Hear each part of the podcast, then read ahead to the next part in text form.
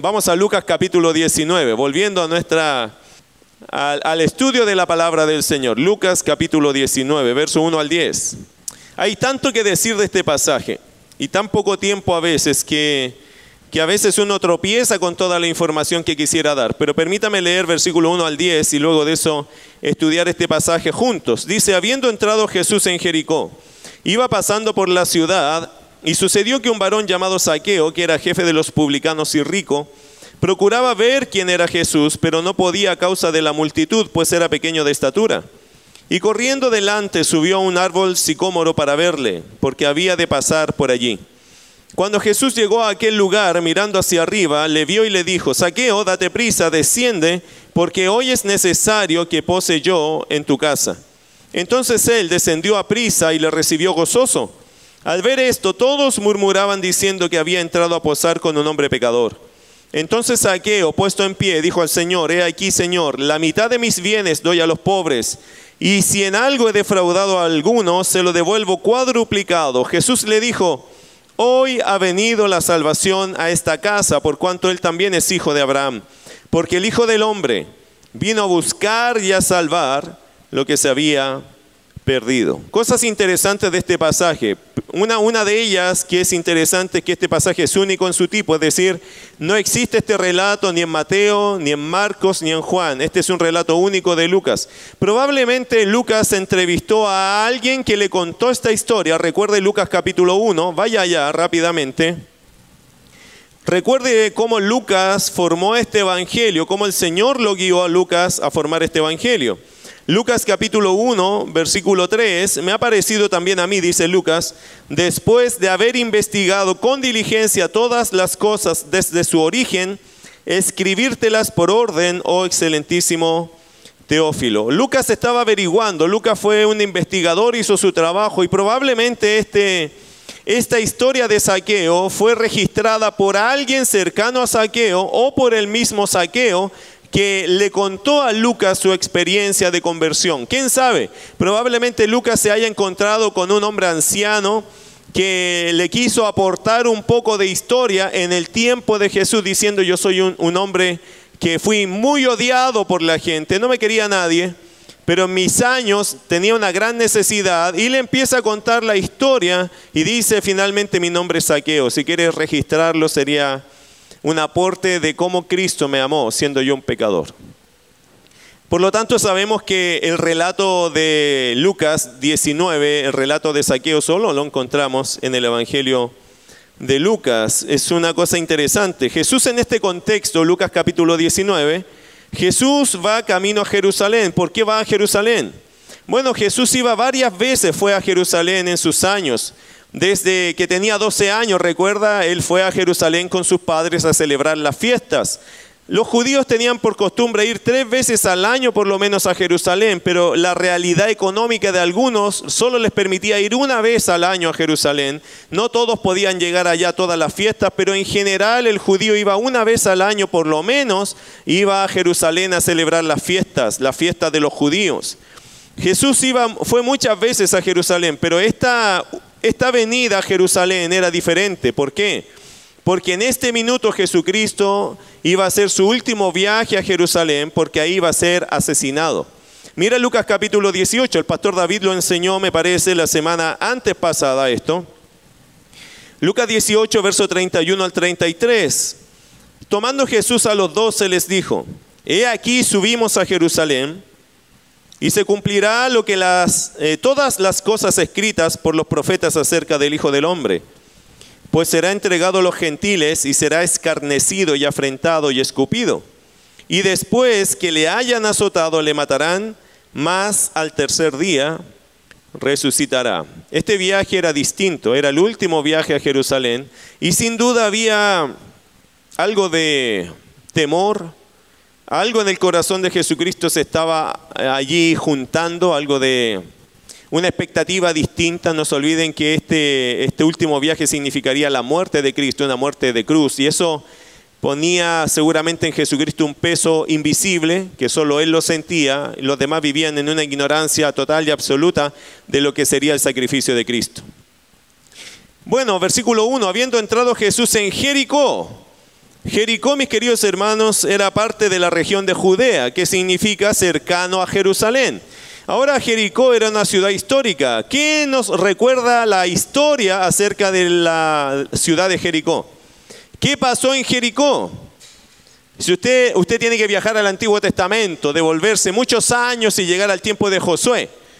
¿Se acuerda que Josué iba a entrar a la tierra prometida? ¿Y por dónde entró a la tierra prometida? Conquistando. ¿Cuál fue la primera ciudad conquistada para ir a la tierra prometida? Jericó. Jericó fue la ciudad que se derribaron los muros. ¿Se acuerda que Dios mandó a Josué a marchar, a dar una vuelta por día a la ciudad y después el último día dar siete vueltas y después gritar? Algunas personas dicen que la onda sonora de los gritos generó que los muros de Jericó se desvanecieran, se, se derrumbaran. Eso es imposible, hermano. ¿Por qué? Los muros de Jericó en realidad no eran solo muros, en los muros vivía gente. El ancho de los muros de, la, de Jericó se dice que podrían pasar tres carruajes juntos, como una autopista de tres eh, vías. Era imposible, hermano. Allí vivía, eh, ¿se acuerda que vivía Raab, la ramera, en, en, eso? Habían departamentos dentro de los muros. Era imposible. ¿Qué voz iba a votar esto? Por mucho que usted gritara, hay algunos que han tratado de explicar científicamente el evento no funciona. ¿Qué fue lo que generó que los muros de Jericó cayeran? El poder de Dios. Hermano, es el poder de Dios, del Dios de lo imposible. Esos muros eran gigantescos, en ancho, en alto, era imposible, era impenetrable esa ciudad. Pero Dios tenía la solución. Ustedes hagan lo que yo les digo y el resto me encargo yo. Este sermón se llama Dios de lo imposible. Y de verdad, hermano, Dios es Dios de lo imposible. Esta ciudad Jericó ya nos recuerda algo imposible que Dios hizo un día. Era imposible que se derribaran esos muros, pero Dios lo hizo posible. Jesús iba pasando por esa ciudad, una ciudad de características históricas para el pueblo de Israel, que recordaba de alguna forma, cada vez que tú entrabas a Jericó, probablemente podrías recordar, aquí se manifestó el poder de Dios. ¿Cuántos de ustedes le gustaría algún día viajar a Israel si fuese posible? ¿A quién le gustaría viajar a Israel? Porque yo me voy el domingo. A ver, ¿quién? Ah, sería lindo. Los invito a todos, a todos bienvenidos. ¿Por qué quieres ir a Israel? ¿Por qué quiero ir yo a Israel?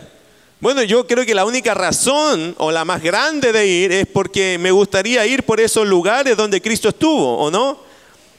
Dicen que está el sicómoro donde se subió, eh, donde se subió saqueo, dicen que está todavía allí, lo tienen en un recuadro y todo. Se piensa que es eso. Pero no es interesante que uno cuando quiere ir a Israel siempre es porque quiere ir a ver los lugares históricos donde estuvo nuestro Salvador. Muchos creyentes han hecho muchas giras a ese lugar, algunos lo visitan seguido, teniendo posibilidades económicas, van allá a conocer los lugares literales, quieren tocar, quieren sentir allí. Yo me imagino que cuando el judío pasa o cuando los discípulos pasaban y Jesús pasaba por Jericó, no podía evitar de pensar que allí hubo una manifestación increíble del poder de Dios. Y los discípulos allí me imagino que había un ambiente un poco distinto pensando, wow, esta ciudad fue donde cayeron los muros donde Dios manifestó su gloria y su poder. Bueno, por esa ciudad estaba pasando Jesús en este momento, en esta historia, Lucas capítulo 19.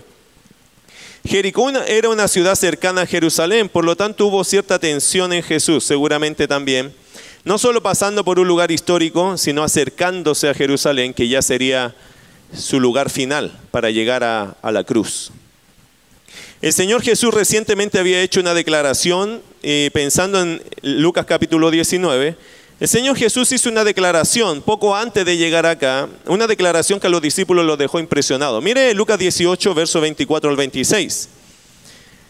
Y aquí quiero como ya meternos en Lucas 19 de alguna forma, porque hay una declaración que Jesús hace a los discípulos que los dejó impresionados, que los dejó con muchas preguntas.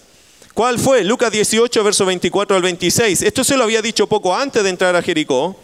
Dice, al ver Jesús que se había entristecido mucho, dijo, cuán difícilmente entrarán en el reino de Dios los que tienen riquezas.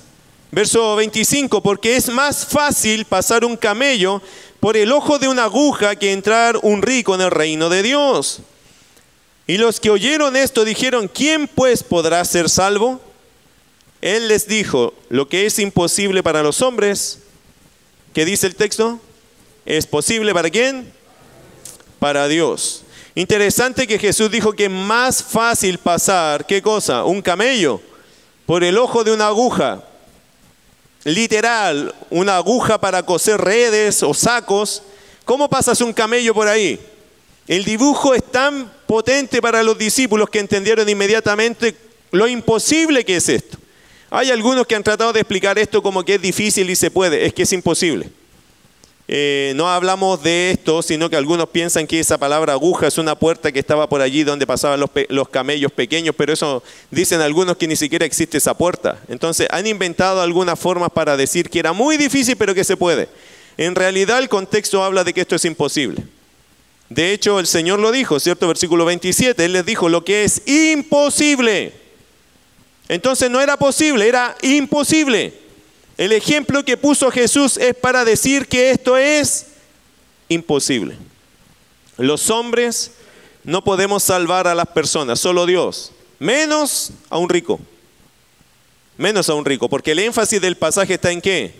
En las, en las riquezas, en quién tiene riquezas. Mira el versículo 24, cuán difícilmente entrarán en el reino de Dios los que tienen riquezas.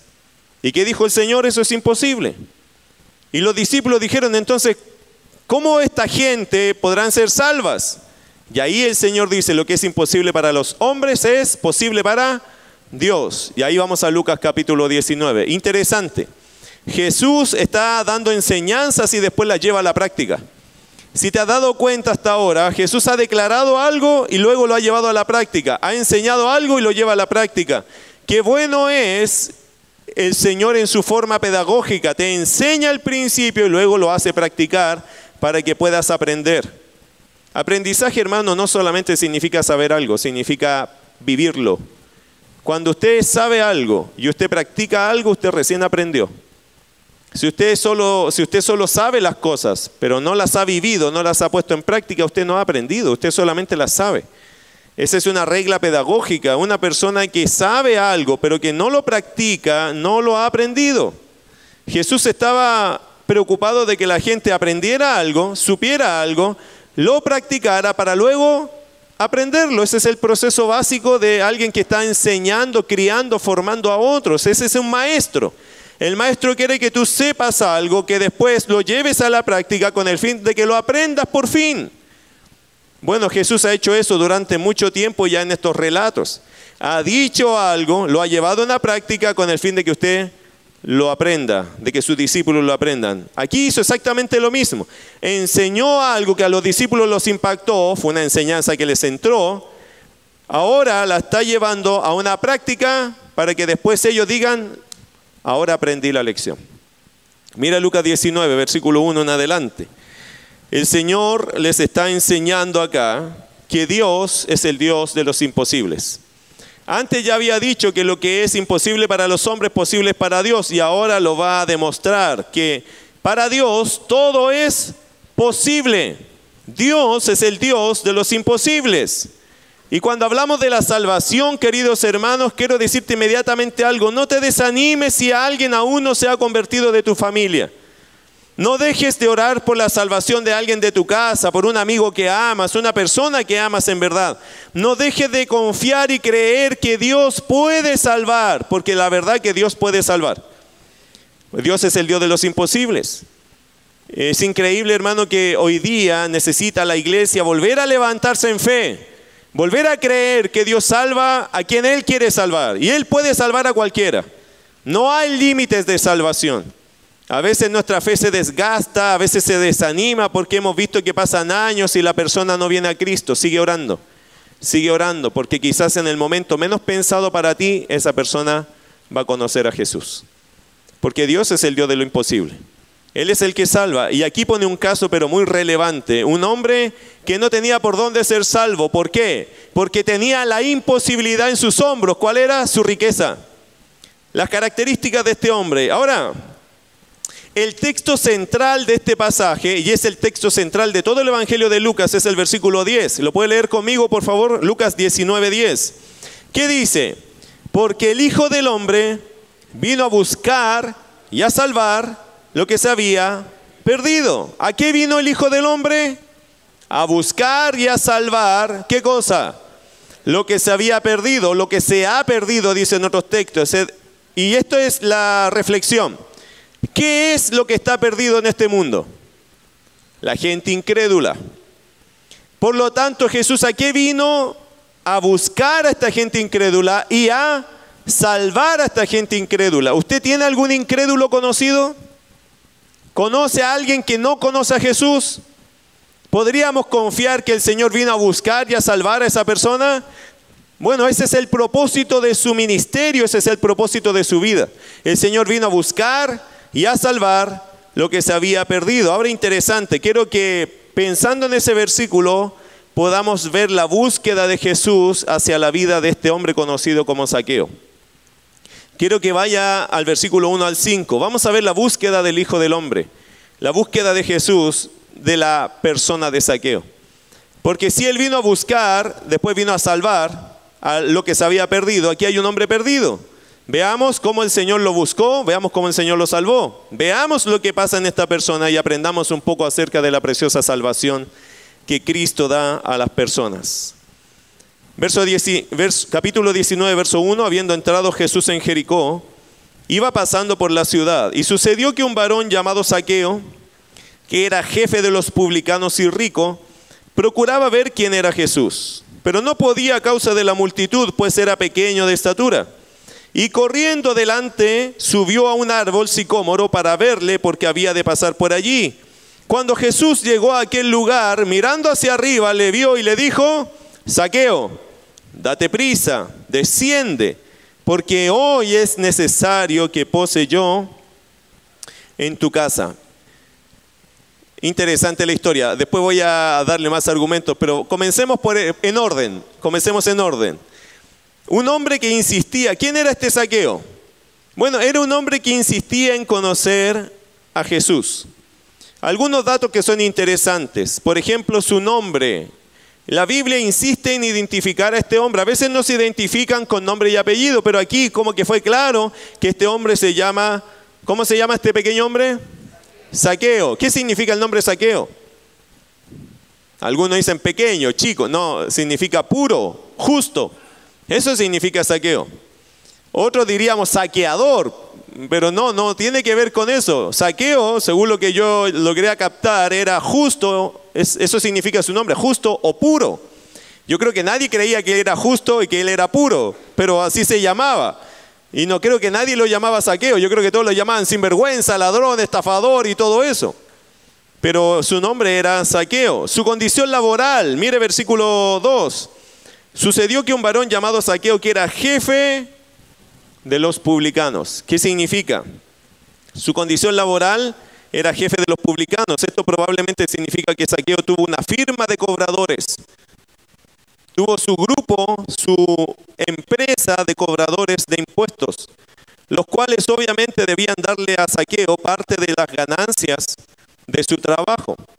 Así que Saqueo no solamente él era un, él era un jefe de publicanos, ¿qué significa? Tenía a cargo un una cierto distrito de cobradores de impuestos, los cuales le pagaban a él. Él le pagaba los sueldos a los cobradores de impuestos y obviamente él recibía su buena parte. ¿Qué más? Su condición económica, que dice ahí versículo 2, no solamente era jefe de los publicanos, sino que era rico. La NBI dice muy rico. Mucha plata tenía este hombre. Era sumamente adinerado, un millonario. Le hago una pregunta, hermano. ¿Alguna vez usted ha estado en la casa de un millonario? ¿Quién ha estado en la casa de un millonario? Pocos, pero hay algunos, ¿sí? Yo una vez fui invitado a la casa de un millonario, cristiano. Le había regalado a su esposa para su cumpleaños una casa rodante que era evaluada en esos años, hace muchos años, como 300 millones de pesos. Y fue un regalo de cumpleaños. Yo pensé, yo a mi esposa nunca le podría regalar. Bueno, quizás la, el, llavero, ¿no? Pero interesante, para un cumpleaños regaló a su esposa una casa rodante que era un bus, lo fuimos a ver, una cosa que se abría hacia los lados, no hermano, una cosa espectacular. Los platos de esa casa eran de este tamaño, de este tamaño, todos con bordes dorados, una, una cosa muy, Su hija tenía una sala de estudio, porque a su hija le gustaba la música. La hija tenía una sala de estudio y de grabación para ella sola. Y tenía todos los instrumentos que usted se lo pudiera. Ella tenía muchos instrumentos allí. Era una familia muy linda en la fe. Pero eran millonarios. Vivían en una mansión. Los hermanos son millonarios, son gente que tiene dinero y que para ellos gastar 300 millones en un regalo no es nada, es un presente, es un cariñito para su esposa. ¿Le gustaría, hermano, un cariñito así? Bueno, cuando su esposo sea millonario. ¿ok? Los millonarios, eh, Saqueo era un hombre rico, era un hombre millonario, tenía una fortuna acumulada muy grande, más dinero del que él podría gastar en cuatro vidas probablemente. Su condición económica era rico, era muy rico. Su condición física, versículo 3, procuraba ver quién era Jesús, pero no podía a causa de la multitud, pues era pequeño de estatura. Sus grandes millones no lo subían de estatura, ¿ok? Por eso sabemos que el segundo nombre de Saqueo era Demetrio. Saqueo, Demetrio y medio, ¿ok? Era Demetrio y medio más o menos, Saqueo. Era chiquitito. bueno, son mis chistes pastorales, hermano, yo vengo llegando, tienen que recibirme con cariño. Eh, Ahora lo más importante de todo este hombre, aparte de esas características, era su característica espiritual. Mire su condición espiritual. Porque era un hombre, ok, tenía un nombre particular, justo, puro, tenía una condición laboral muy llamativa, tenía una condición económica eh, que todos la podían observar, probablemente en su vestidura, en su casa, en todas las cosas que él tenía, pero él había una condición que nadie la podía ver. Y esa es la condición que Dios ve la condición espiritual. Porque hermano, ¿qué es un rico para Dios sino otro necesitado más y quizás peor que otro que es pobre? ¿Qué es para Dios un rico en este mundo sino un alma que está pidiendo a gritos, ayúdenme y nadie le ayuda porque todos creen que lo tiene todo? ¿Qué es un rico en este mundo sino un alma que sufre porque toda la gente cree que son felices y ellos cargan grandes cadenas de tristeza? Creo que eso era el caso de Saqueo su condición espiritual. Mire, mira qué interesante, un hombre muy necesitado de Dios. Nótalo en el versículo 3. Procuraba ver quién era Jesús. ¿Por qué? ¿Por qué? ¿Quién era Jesús en el pueblo de Israel? ¿Un maestro? ¿El hombre de Dios del momento? Pero no era un hombre rico, no era un hombre influyente en el sentido político, gubernamental, pero era un hombre que hablaba las palabras de Dios. Estoy seguro que Saqueo ya había escuchado de Jesús, ya han pasado más o menos tres años del ministerio activo de Jesús, está en el momento de mayor auge probablemente Jesús. Jesús era conocido por sus obras milagrosas, por su gran compasión y amor hacia la gente. Y seguramente Saqueo ya había escuchado acerca de Jesús, pero ahora quería conocer a la persona de Jesús. De hecho, la versión Dios habla hoy, en lugar de decir procuraba ver quién era Jesús, dice procuraba ver a Jesús. Y me gusta esa expresión porque como que deja más nítido el sentimiento que tenía Saqueo. Saqueo quería conocer ya no más de Jesús, sino que quería ahora conocer a Jesús. Seguramente todo lo que escuchó de él cautivaba su corazón y le hacía sentir que allí había una respuesta para él. No era otra forma, hermano, porque los ricos, ¿para qué necesitarían a un pobre? Pero en este minuto no vemos a un rico y a un pobre, vemos un alma necesitada de la persona de Jesús. Fue tanto así su necesidad, mira verso 3 otra vez, que procuraba ver quién era Jesús. Supo que Jesús iba a Jericó. En Jericó dicen que era una ciudad bastante acomodada, aunque yo creo que habían pobres igual en la ciudad, sí había muchos ricos también, había gente de, mucha, de mucho dinero en esa ciudad. Y, Saqueo supo que Jesús iba, estaba pasando por Jericó y él quería verlo. Mira versículo 3, procuraba ver quién era Jesús, pero tuvo un problema. Dice que no podía a causa de la multitud, pues era pequeño de estatura. Verso 4, y corriendo delante, subió un árbol sicómoro para verle porque había de pasar por allí. Interesante, hermano, él procuraba, esa palabra procuraba significa intentaba ver quién era Jesús. Ahora, para lograr este encuentro tuvo que sortear un problema. El problema no era que la gente era muy alta, sino que Saqueo era muy chico. Entonces cuando Saqueo fue a ver a Jesús encontró un muro de personas. Y lo sentía todo muy grande. Yo no sé cuánto medía Saqueo, pero era bastante pequeño. Tenía mucha riqueza, pero era bien pequeño. Entonces, al tratar de pasar, nadie lo dejaba pasar. Probablemente lo tomaban como un niño chico y lo tiraban hacia atrás a Saqueo. Y Saqueo no podía pasar, menos mirar, porque todos lo sobrepasaban por lo menos unos 40 centímetros. Para él era imposible, pero no era tonto Saqueo. Era chico, pero no era tonto. ¿Qué hizo Saqueo? Versículo 4. Y corriendo delante, se dio cuenta de algo Saqueo. Toda la gente estaba acá caminando con Jesús, tratando de, que Jesús avanzara, pero se dio cuenta que más allá no había nadie. Y se subió a uno de los árboles más típicos en Israel, o, muy típico en esos tiempos en Israel, un sicómoro. ¿Qué es un sicómoro? Bueno, un sicómoro dicen que es un pariente de la higuera. Este árbol sicómoro tiene tronco grueso y tiene ramas gruesas también.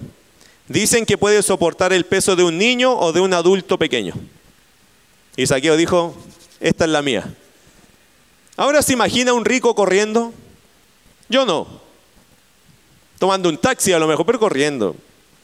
De hecho, un hermano eh, acá en la iglesia que tenía, una buena, eh, tenía un buen trabajo, siempre tenía que andar con traje. Dice que un día eh, estaba en el centro de Santiago y se le pasó el tiempo tuvo que irse corriendo hacia otro lugar y estaba muy preocupado. Y yo le dije, pero ¿qué te preocupaba? Es que en el centro de Santiago dice, cuando ven a un hombre de traje y corbata corriendo, piensan que es un estafador. Entonces, claro, no siempre una persona rica tiene que andar corriendo, no siempre es tan fácil eh, mostrarse así. Ahora imagínense Saqueo, que era un hombre que tenía todas las comodidades del mundo corriendo. Llama la atención que una persona de muchos recursos esté haciendo ese esfuerzo para qué. Bueno, yo creo que en algún minuto Saqueo dijo, a mí no me importa lo que tengo, yo necesito conocer a este hombre. Y después de eso no solo corrió, sino que ¿qué hizo? Se sube a un árbol. ¿Usted cree que Saqueo tenía empleados o no? Tiene que haber tenido un montón de empleados. ¿Por qué no le dijeron, oye, súbanme? No, eh, era el momento de verlo. Y él notó, bueno, tengo que llegar a conocer a la persona de Jesús. Él corrió, él se subió a un árbol, él hizo varias cosas con el fin de ver quién era ese aquel Jesús que había escuchado quizás tantas veces. De verdad él tenía un anhelo espiritual. Yo creo que Saqueo acá dijo, yo no voy a esperar a nadie, ni voy a depender de nadie, yo quiero verlo. Y tomó esa decisión. Se arriesgó a la burla, le importó muy poco, él hizo lo que tenía que hacer para ver a Jesús. Ahora mira el encuentro con Jesús, versículo 5. Cuando Jesús llegó a aquel lugar, mirando hacia arriba, le vio y le dijo, Saqueo, bájate, apúrate. ¿Se acuerdan? de así el coro que cantamos en la iglesia, ¿cierto? Saqueo, date prisa, desciende, porque hoy es necesario que pose yo en tu casa. Entonces él descendió a prisa y le recibió gozoso. Pregunta interesante, porque cuando partí acá a este punto yo les decía, vamos a hablar acerca de la búsqueda del Hijo del Hombre hacia la persona de Saqueo. Hasta aquí hemos visto a Saqueo buscando a Jesús, ¿cierto? Pero ¿qué te das cuenta en el verso 5?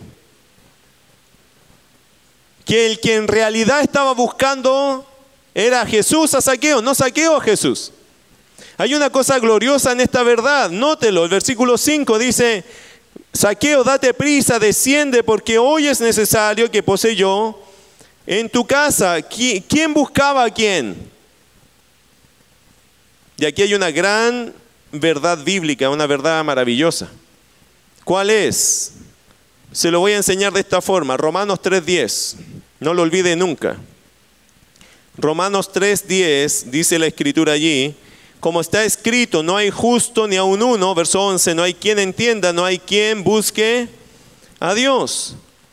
La Biblia declara, hermano, pero fehacientemente que el hombre no busca a Dios. Pero vemos a Saqueo buscando a Dios.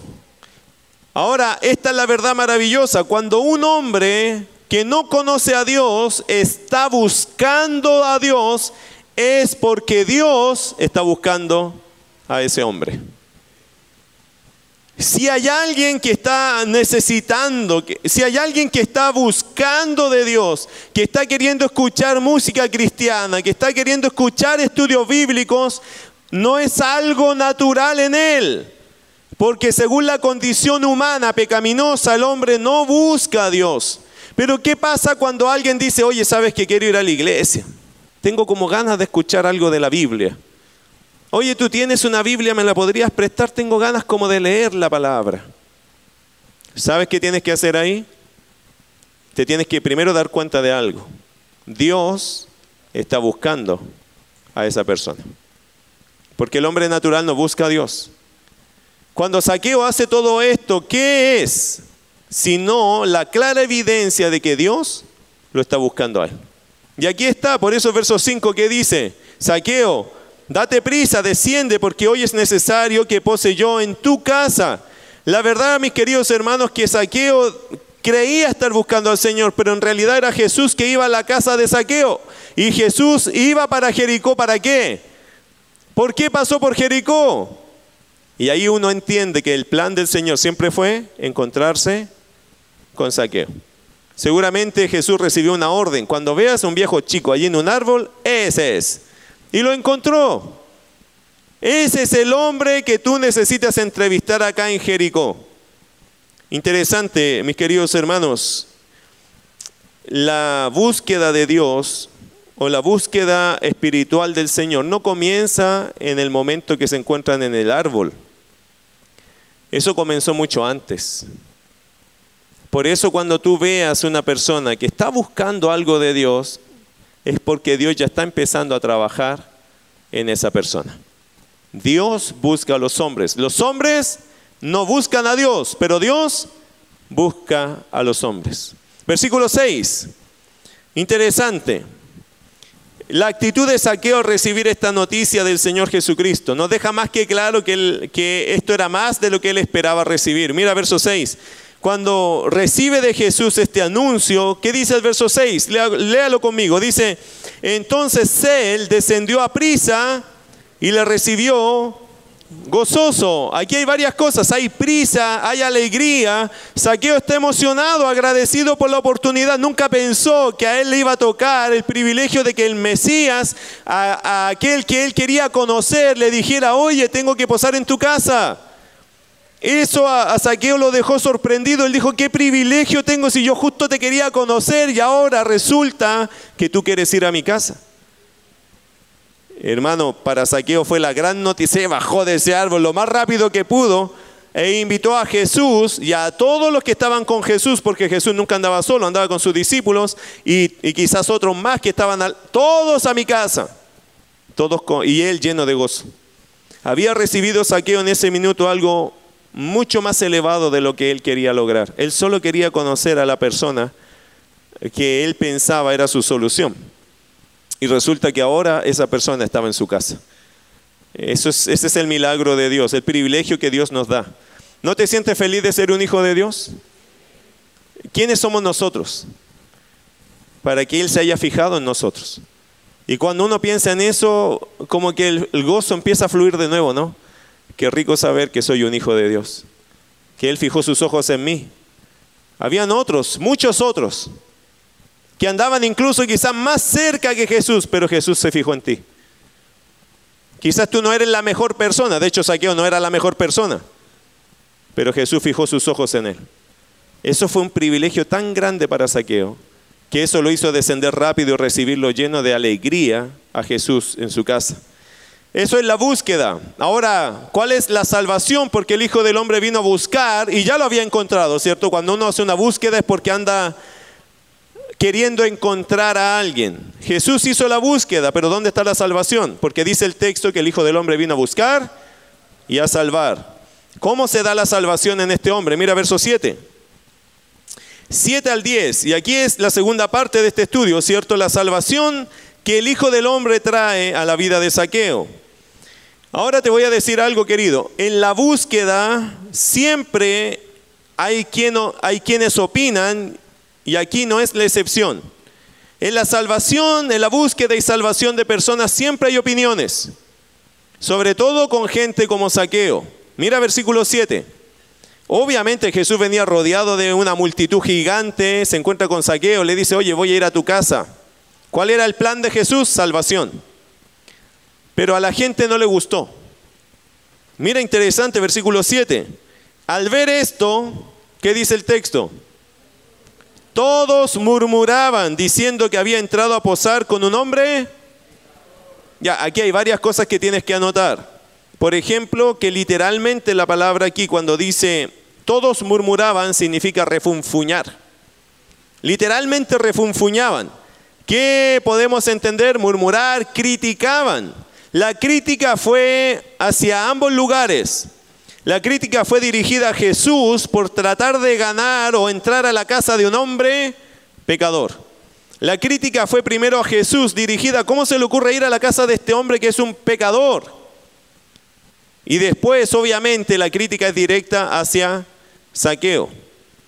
¿Qué significa que es un hombre pecador? ¿Usted es un pecador?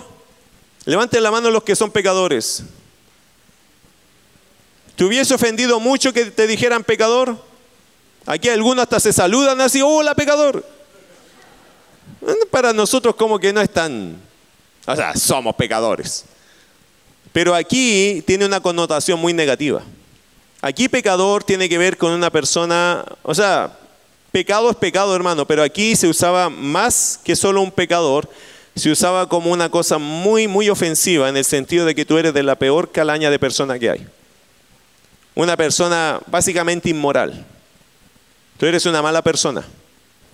Aquí ellos no se trataban de pecadores porque la palabra pecador aquí tenía una connotación muy pesada, muy, muy fuerte. Y no siempre se les trató pecador a la gente en los evangelios. Nótese que a la mujer pecadora la trataron así. ¿Por qué? De mala calaña. De una terrible... Una mujer sucia. De muy baja calidad moral, no tenía moral, una inmoral. Y a este cuando le dicen pecador es uno de los peores hombres de la tierra, un sinvergüenza, un ladrón, una persona mala clase, una persona que le ha hecho mal a otros, es una terrible persona, es un pecador. Y por eso ellos decían, pero ¿cómo Jesús puede ir a la casa de este si este hombre no merece ningún tipo de consideración? Ahora, acuerda o recuérdate de algo. ¿Qué es un cobrador de impuestos? Que era un publicano. Un cobrador de impuestos es un judío que le cobraba impuestos a sus propios hermanos. Él, ese cobrador de impuestos servía a Roma. Roma le daba una cierta cantidad que cobrar y el publicano, el cobrador de impuestos, a veces subía la tasa diciendo, no, mira, de Roma me están pidiendo un poco más. Y eso a los demás les sonaba sinvergüenzura, aprovechamiento. Bueno, seamos honestos, hermano. ¿Quién de ustedes ama a un cobrador? Lo único que aman a un cobrador es si usted trabaja como cobrador, porque... Pero nadie ama a un cobrador que le estén llamando, oye, acuérdate de pagar. Ya, sí, sí, pa. Y le corta, ¿cierto? Y después a, la media hora, lo llamamos de tal empresa para recordarle que tiene, ya, chao, ¿cierto? Yo a veces pienso si ese que me está llamando será un hermano, pero, eh, pero son pensamientos míos nomás. Eh, pero un cobrador, hermano, nunca le cae bien a nadie, ¿cierto? En esos tiempos el cobrador a la casa, oye, la cuota, no, es que no tengo plata, ok, un parte a Roma, arréglatelas con el emperador. Oh, no, si te pago, toma. Pero ¿cuánto es? Mira, por hacer eso que hiciste te voy a subir un 5%. Pero ¿cómo me vas a subir un 5% sin vergüenza? Bueno, si no un a Roma. Ok, ya te voy a pagar. ¿Cuánto más el 5%? No, ahora va a ser un 10% porque me faltaste respeto dos veces. Imagínate ese trato. No, y el próximo mes probablemente va a subir el interés, así que prepárate. Porque los cobradores de impuestos tenían como esa libertad. Por eso eran siempre ricos y muy odiados. Nadie quería un cobrador de impuestos, nadie lo quería. Porque aparte que eran judíos, que era, se hacían ricos con la plata de la gente cobrando injustamente. Eran, muchos de ellos eran unos sinvergüenzas, unos ladrones, estafadores. La verdad que así avanzaban sus riquezas, muchos de ellos, y Saqueo no era la, la excepción. Saqueo, hermano, acá nadie lo está difamando, no están diciendo algo feo de saqueo, están diciendo la verdad, este es un sinvergüenza. Saqueo si era un saqueador, si era, si un estafador, sí lo era. Y lo vamos a ver en este pasaje. Bueno, verso 7, al ver esto todos murmuraban diciendo que había entrado a posar con un hombre pecador. Querido hermano, cuando usted quiera alcanzar almas, cuando tú quieras ganar un alma, una persona para Cristo, no siempre la gente va a entender tu amor por esa persona. Te lo digo de esta forma, hay gente que nosotros ya los sentenciamos a que van a morir por ser drogadictos, ladrones y un montón de cosas, que están en la cárcel, han hecho un montón de cosas malas. Cuando tú te dedicas a salvar a personas que nadie más les ve una esperanza, más de alguien te va a criticar o te va a decir, hermano, si no vale la pena. Bueno, Jesús pensó que sí valía la pena ir a la casa de saqueo. Más de alguien te puede criticar por tratar de ayudar a personas que uno dice, ¿por qué ayudas a ese? Pero no te olvides de esta lección, que uno tiene que ir incluso al que nadie iría. Jesús fue donde nadie hubiese querido entrar. Amén. Bueno, versículo 8. Versículo 8. Ahora, antes de pasar al 8, versículo 7, hay una cosa más ahí. Al ver esto, todos murmuraban. Nótese eso, todos murmuraban. ¿Qué significa? Nadie quería saqueo. Él tenía un terrible testimonio. Nadie amaba a saqueo, todos lo odiaban. Por eso dicen, todos murmuraban. Todas las personas que estaban ahí le pensó que era malo que Jesús fuera y le diera siquiera un poco de consideración a ese sinvergüenza. Ahora, miremos la reacción de saqueo frente a la consideración del Señor, versículo 8. Porque eso pasó afuera. Pero ¿qué estaba pasando dentro de la casa de saqueo? Versículo 8. Entonces saqueo, puesto en pie, no era mucho, pero se puso en pie. Nadie lo notó tanto, pero estaba de pie. Dijo al Señor, He aquí, Señor, la mitad de mis bienes doy a los pobres. Y si en algo he defraudado a alguno, se lo devuelvo cuadruplicado. Wow. ¿Se acuerda que hace poco Jesús había entrevistado con un joven rico? ¿Se acuerda de esa historia? Y que Jesús que le dijo, una cosa te falta, ve, Vende tus cosas y comienza a dárselo a los pobres. En realidad esa sería como la expresión más, creo yo, apegada a, esa intención. Vende todo, comienza a dárselo a los pobres, ven y sígueme. ¿Y qué hizo ese hombre? Dice que se quedó triste, pero eso es una tristeza que no te lleva a salvación. Es una tristeza humana. Porque él quería tenerlo todo y Jesús le dijo, párate. No puedes tenerlo todo sin dejarlo todo. Y se quedó triste porque no pudo conseguir lo que él estaba acostumbrado todo a tenerlo, eso no lo podía tener, porque había una condición. Déjalo todo, sígueme a mí. Y dice que ese hombre rico se puso triste y no siguió a Jesús. ¿Por qué? Porque tenía muchas riquezas. Nota este otro caso. Un hombre que Jesús se encontró con él. Y él se quería encontrar con Jesús. Y ahora, ¿cómo demuestra él su arrepentimiento? ¿Cómo demuestra él su cambio de vida? ¿Qué hace Saqueo? Por eso sabemos que Saqueo sí era un sinvergüenza. Sí fue un estafador, sí fue uno que hizo su fortuna ilegalmente. O sea, él se aprovechó del sistema, de su posición y sí robó. Le robó a la gente, le falló a la gente. Pero él estaba dispuesto a, un cambio de vida total. Mira verso 8. Entonces Saqueo puesto en pie dijo al Señor, he aquí, Señor, la mitad de mis bienes doy a los pobres. Y usted sabe que en el texto original es más intenso. La idea acá cuando Jesús, cuando Saqueo dice, he aquí, Señor, él dice, hoy, hoy yo voy a darle esto a los pobres. Seguro que lo hago, así como que hoy mismo comienzo los trámites para dar la mitad de mi fortuna a los pobres. Hoy lo voy a hacer, yo me comprometo, lo voy a hacer, sí que lo voy a hacer. Eso es como el texto original te lo quiere plantear. Él estaba, pero hermano, totalmente decidido a hacer algo bueno, algo correcto, algo justo. Y él dice que iba a tomar la mitad, dice el texto acá, la mitad de mis bienes doy a los pobres. No se olvide que era muy rico este hombre. Pero la mitad de lo que tenía, el 50% de sus bienes, lo iba a dar a la gente pobre. Pero interesante lo que hace después. Ya con 50% ya sería mucho para un rico, ¿no? Pero ahora, ¿qué hace? Con el otro 50%, ¿qué dice el texto? Y si en algo he defraudado a alguno, se lo devuelvo cuadruplicado. Eso es muy interesante, ¿sabe por qué? Porque la ley habla de restitución.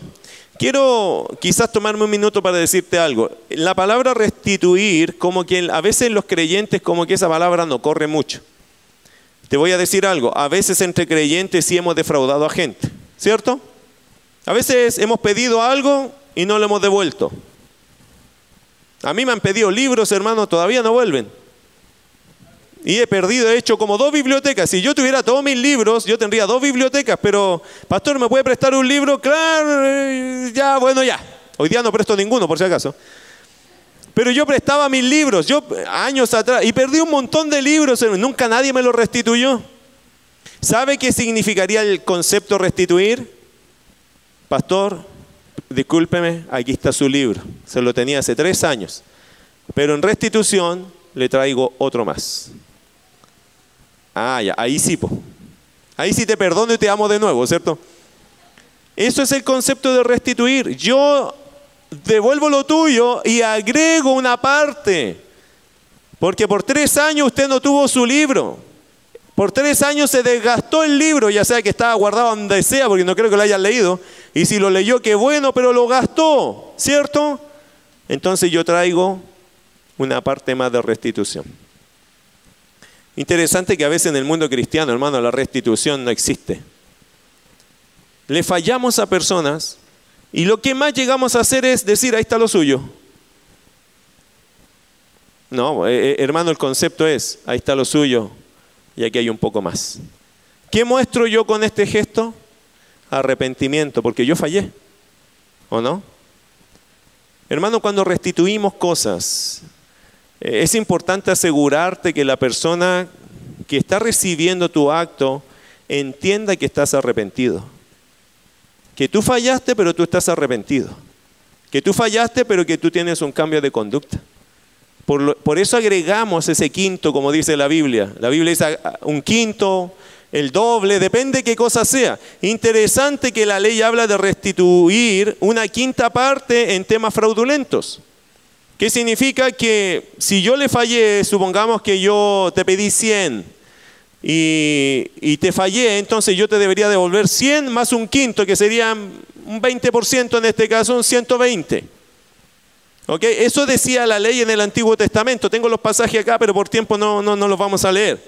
Pero, bueno, ya leamos lo mejor. Vaya a Números capítulo 5. Mejor lo leo con usted. Números capítulo 5. Versículos 6 y 7.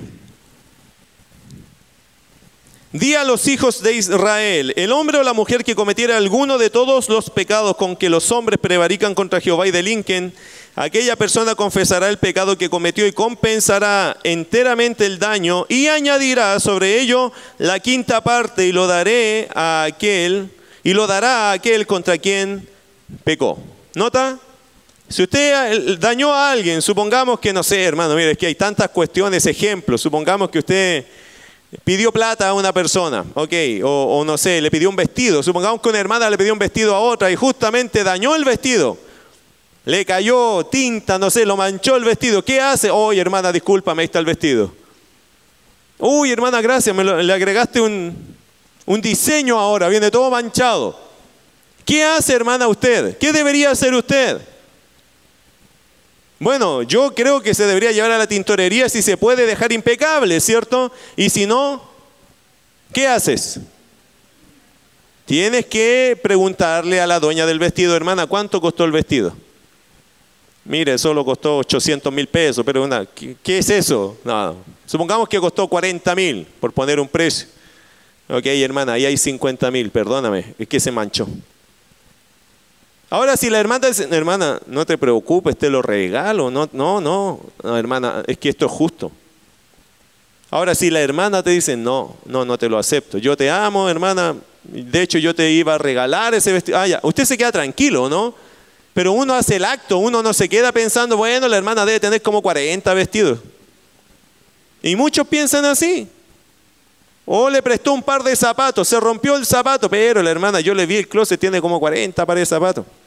No creo que, yo creo que eso ni lo había usado. Es que no es el punto, el punto es restituir. Usted devuelve el precio del zapato si no puede encontrar el mismo zapato y un poquito más por la molestia, porque la verdad queremos guardar un testimonio. Eso era lo que la ley enseñaba. ¿Qué está haciendo Saqueo? Saqueo está superando la ley. Saqueo está mucho más allá de la vara, se da cuenta, mucho más allá de la medida.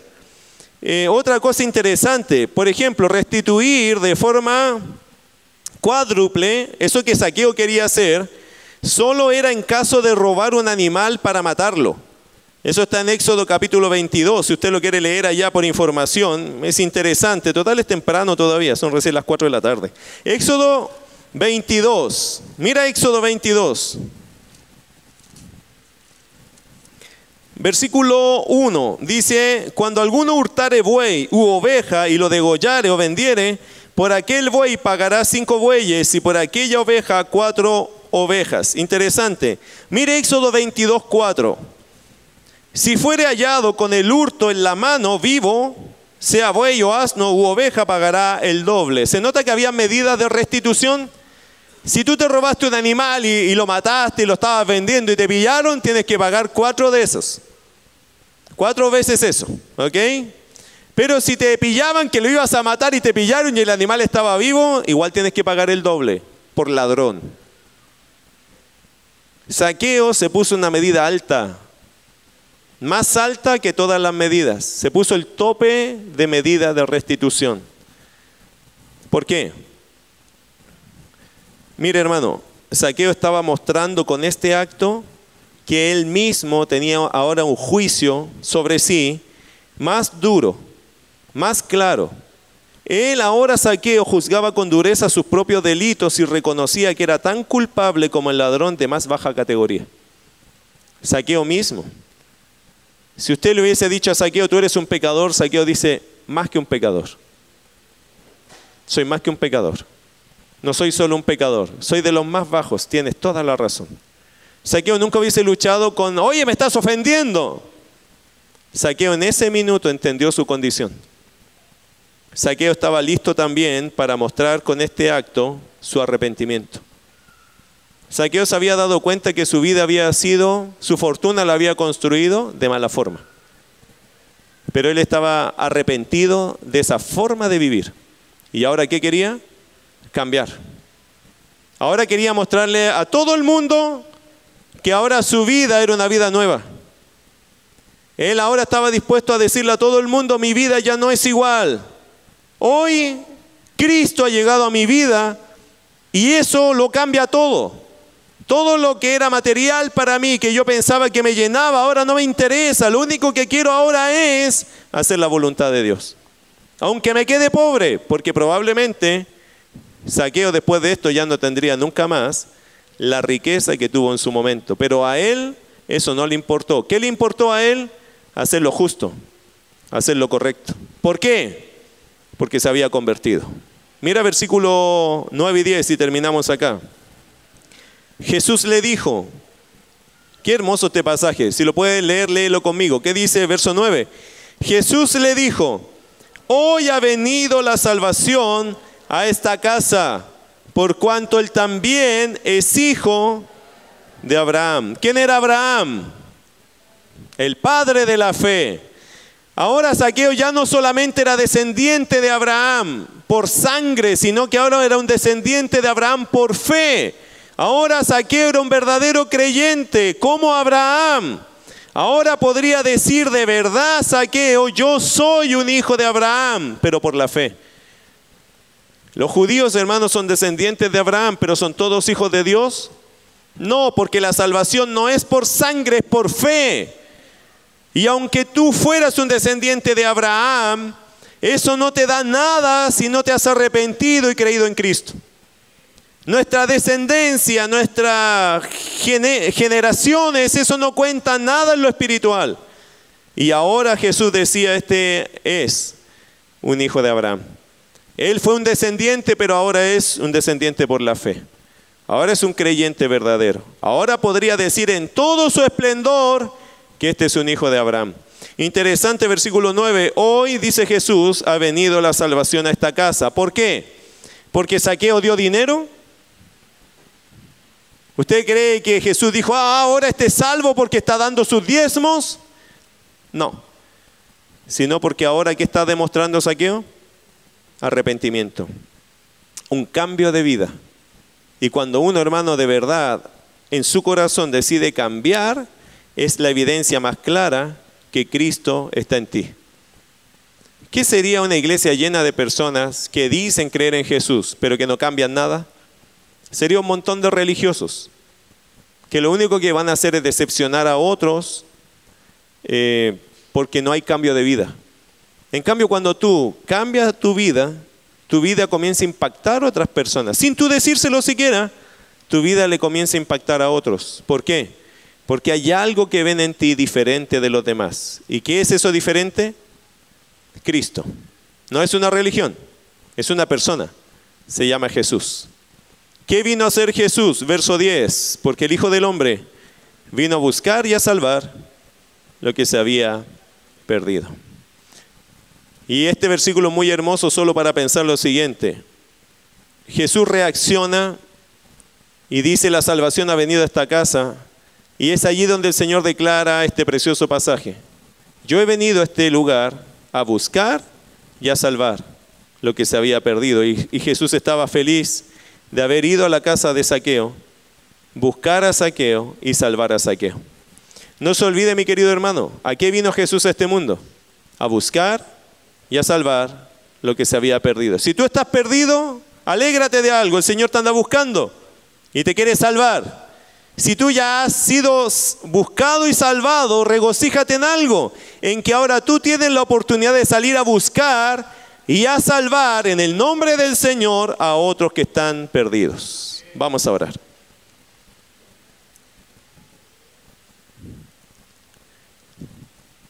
Quiero que tú, con tus ojos cerrados pienses en algo.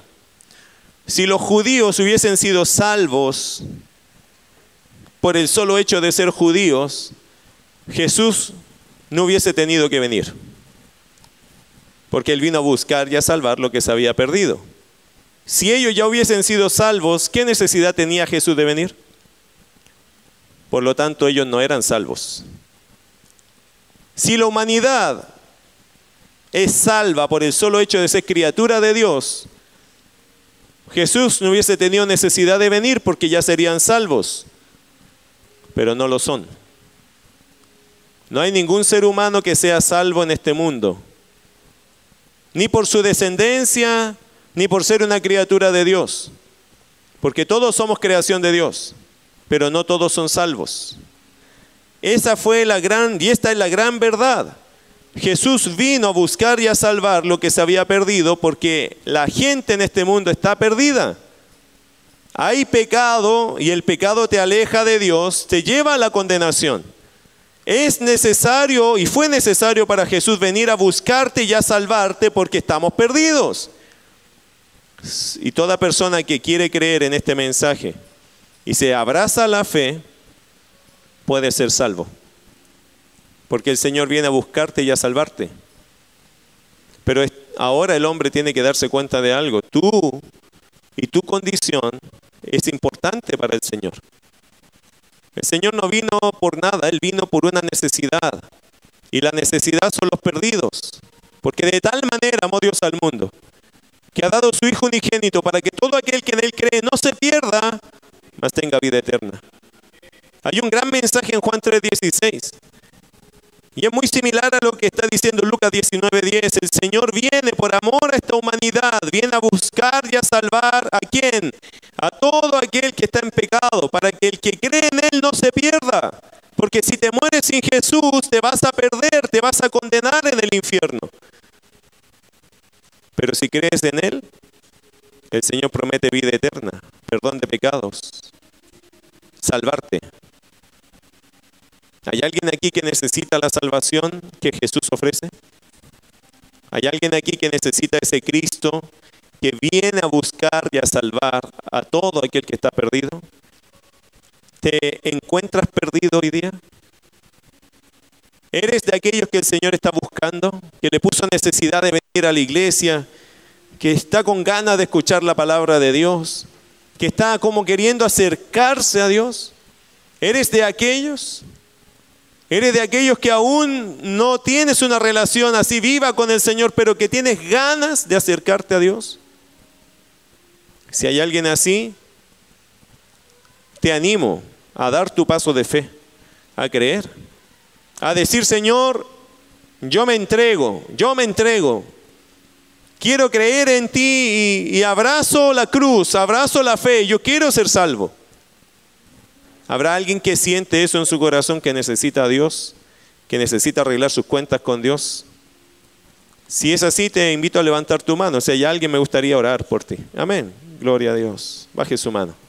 ¿Hay alguien más que necesita este Salvador? Amén. Baje su mano. ¿Hay alguien más? Acuérdate que el Señor viene a buscar y a salvar. Quizás hace mucho rato te está buscando. Amén. Baje su mano. Amén. Gloria a Dios. ¿Hay alguien más que dice, pastor, mire, yo sé, amén. Yo sé, pastor, que el Señor me anda buscando, pero me estoy haciendo aquí como que no escucho. No lo hagas, porque el Señor te anda buscando. No digas después nunca. Nunca tú podrías decir es que a mí nunca me lo dijiste, porque Él te lo está diciendo ahora. Su amor ha venido a tu vida, a tu corazón. Él quiere tocar las puertas de tu corazón. Él quiere que tú abras tu vida y la dispongas para que Él te cambie para enseñarte a vivir la vida a su forma, no a tu forma. Es renunciar a como yo quiero vivirla y decirle, Señor, soy su hijo. Y quiero vivir esta fe conforme a su voluntad, no a la mía. Yo ya hice las cosas a mi manera y estoy cansado de eso. Ahora quiero que usted lo haga a su forma. Y por eso el Señor invita a que uno le crea, que le siga. ¿Hay alguien más? Levanta tu mano y bájala si hay alguien más que quiere recibir a Cristo, quiere entregarse al Señor en esta hora, que de verdad sabe que el Señor lo anda buscando. Si no hay nadie más, aquellos que levantaron su mano, te voy a hacer una invitación. ¿Quieres orar? ¿Quieres orar conmigo ahora? Y pedirle a Jesús que entre a tu corazón. ¿Quieres orar conmigo? Y quieres pedirle al Señor que, y quieres decirle, Señor, yo me entrego, yo me entrego, yo quiero ser tu hijo como lo fue Saqueo. ¿Quieres orar conmigo? Si es así, te pido que cierres tus ojos y ora conmigo de esta forma. Señor, sé que me andas buscando. Hoy con todo mi corazón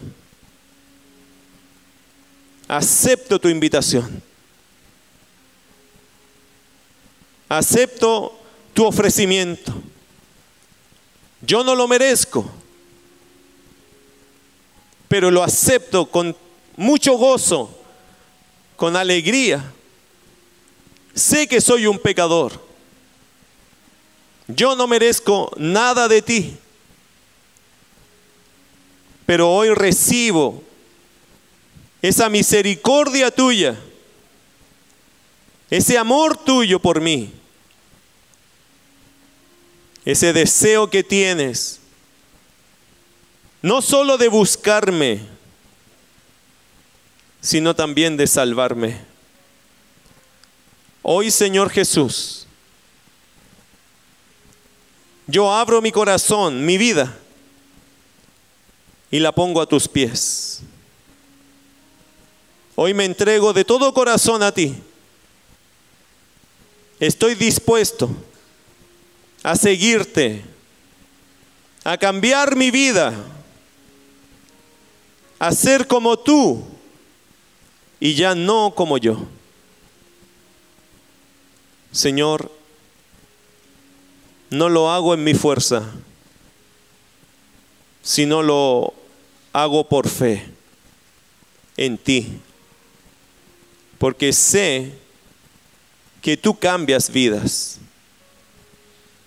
yo no puedo cambiar mi vida, pero sí sé que tú cambias mi vida.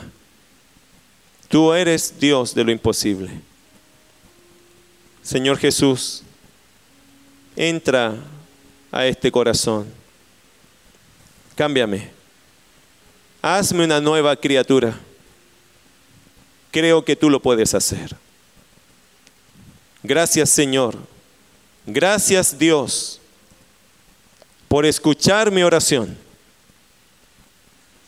Estoy agradecido por considerarme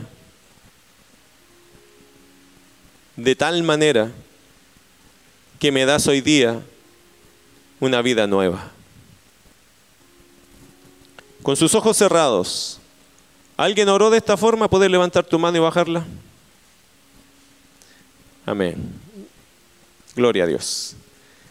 Te digo algo, cuando uno ora con un corazón sincero, Dios escucha. Y hoy estamos confiados que Dios te ha escuchado. Y damos gracias al Señor porque así como Saqueo nació de nuevo, también ha llegado la salvación a esta iglesia. Personas están conociendo a Cristo. Algunos podrían decir, pero ¿cómo pasa eso? No lo sé, es un milagro. El que cree en el Hijo tiene vida eterna y el que rehúsa creer en el Hijo no verá la vida, sino que la ira de Dios está sobre él. ¿Cómo te puedo explicar un milagro? Explícame un milagro. Nadie sabe cómo ocurre un milagro, solo sabemos que ocurre por el efecto que causa. ¿Cómo sé yo que tú eres salvo? ¿Cómo sabes tú que yo soy salvo? Por el efecto que causa la fe. ¿Cuál es el efecto que causa la fe? Un cambio de vida, un arrepentimiento genuino, un caminar cerca de Dios, un amor por Jesús genuino. ¿Quieres evaluar una salvación? tienes que mirar a Cristo en la vida de las personas. Porque cuando Cristo se nota es porque en esa vida hay algo distinto. Está el Salvador. Gracias querido Padre Celestial por regalar, regalarnos hoy día este, este lindo tiempo. La salvación de las almas, Señor, es algo milagroso, especial, impactante. Señor, gracias porque cada vez que un alma conoce a Cristo, hay fiesta en los cielos. Señor, para muchas personas hoy día la salvación se ha hecho tan compleja, pero de verdad la salvación, Señor, es creer en Cristo. Estar dispuesto, Señor, a, confesarte a ti como Señor y Salvador de nuestras vidas. Y la Biblia dice serás salvo. Gracias porque la salvación está accesible a todos los hombres que creyendo en el Evangelio se rinden a ti. Y hoy, Señor, hemos visto salvación acá. La salvación también ha llegado a este templo. Y damos gracias por aquellos que se suman al otro grupo hermoso de creyentes que ya estamos aquí, Señor. Te damos la gloria a ti, porque eres tú el Dios de lo imposible. ¿Quién diría que nosotros seríamos salvos algún día? Y aquí estamos confesando tu nombre. Señor, que nunca se nos olvide seguir orando y predicándole a personas, porque quizás para nosotros es imposible, pero para ti nada es imposible. Te damos la gloria, Señor, en el nombre de Jesús. Amén.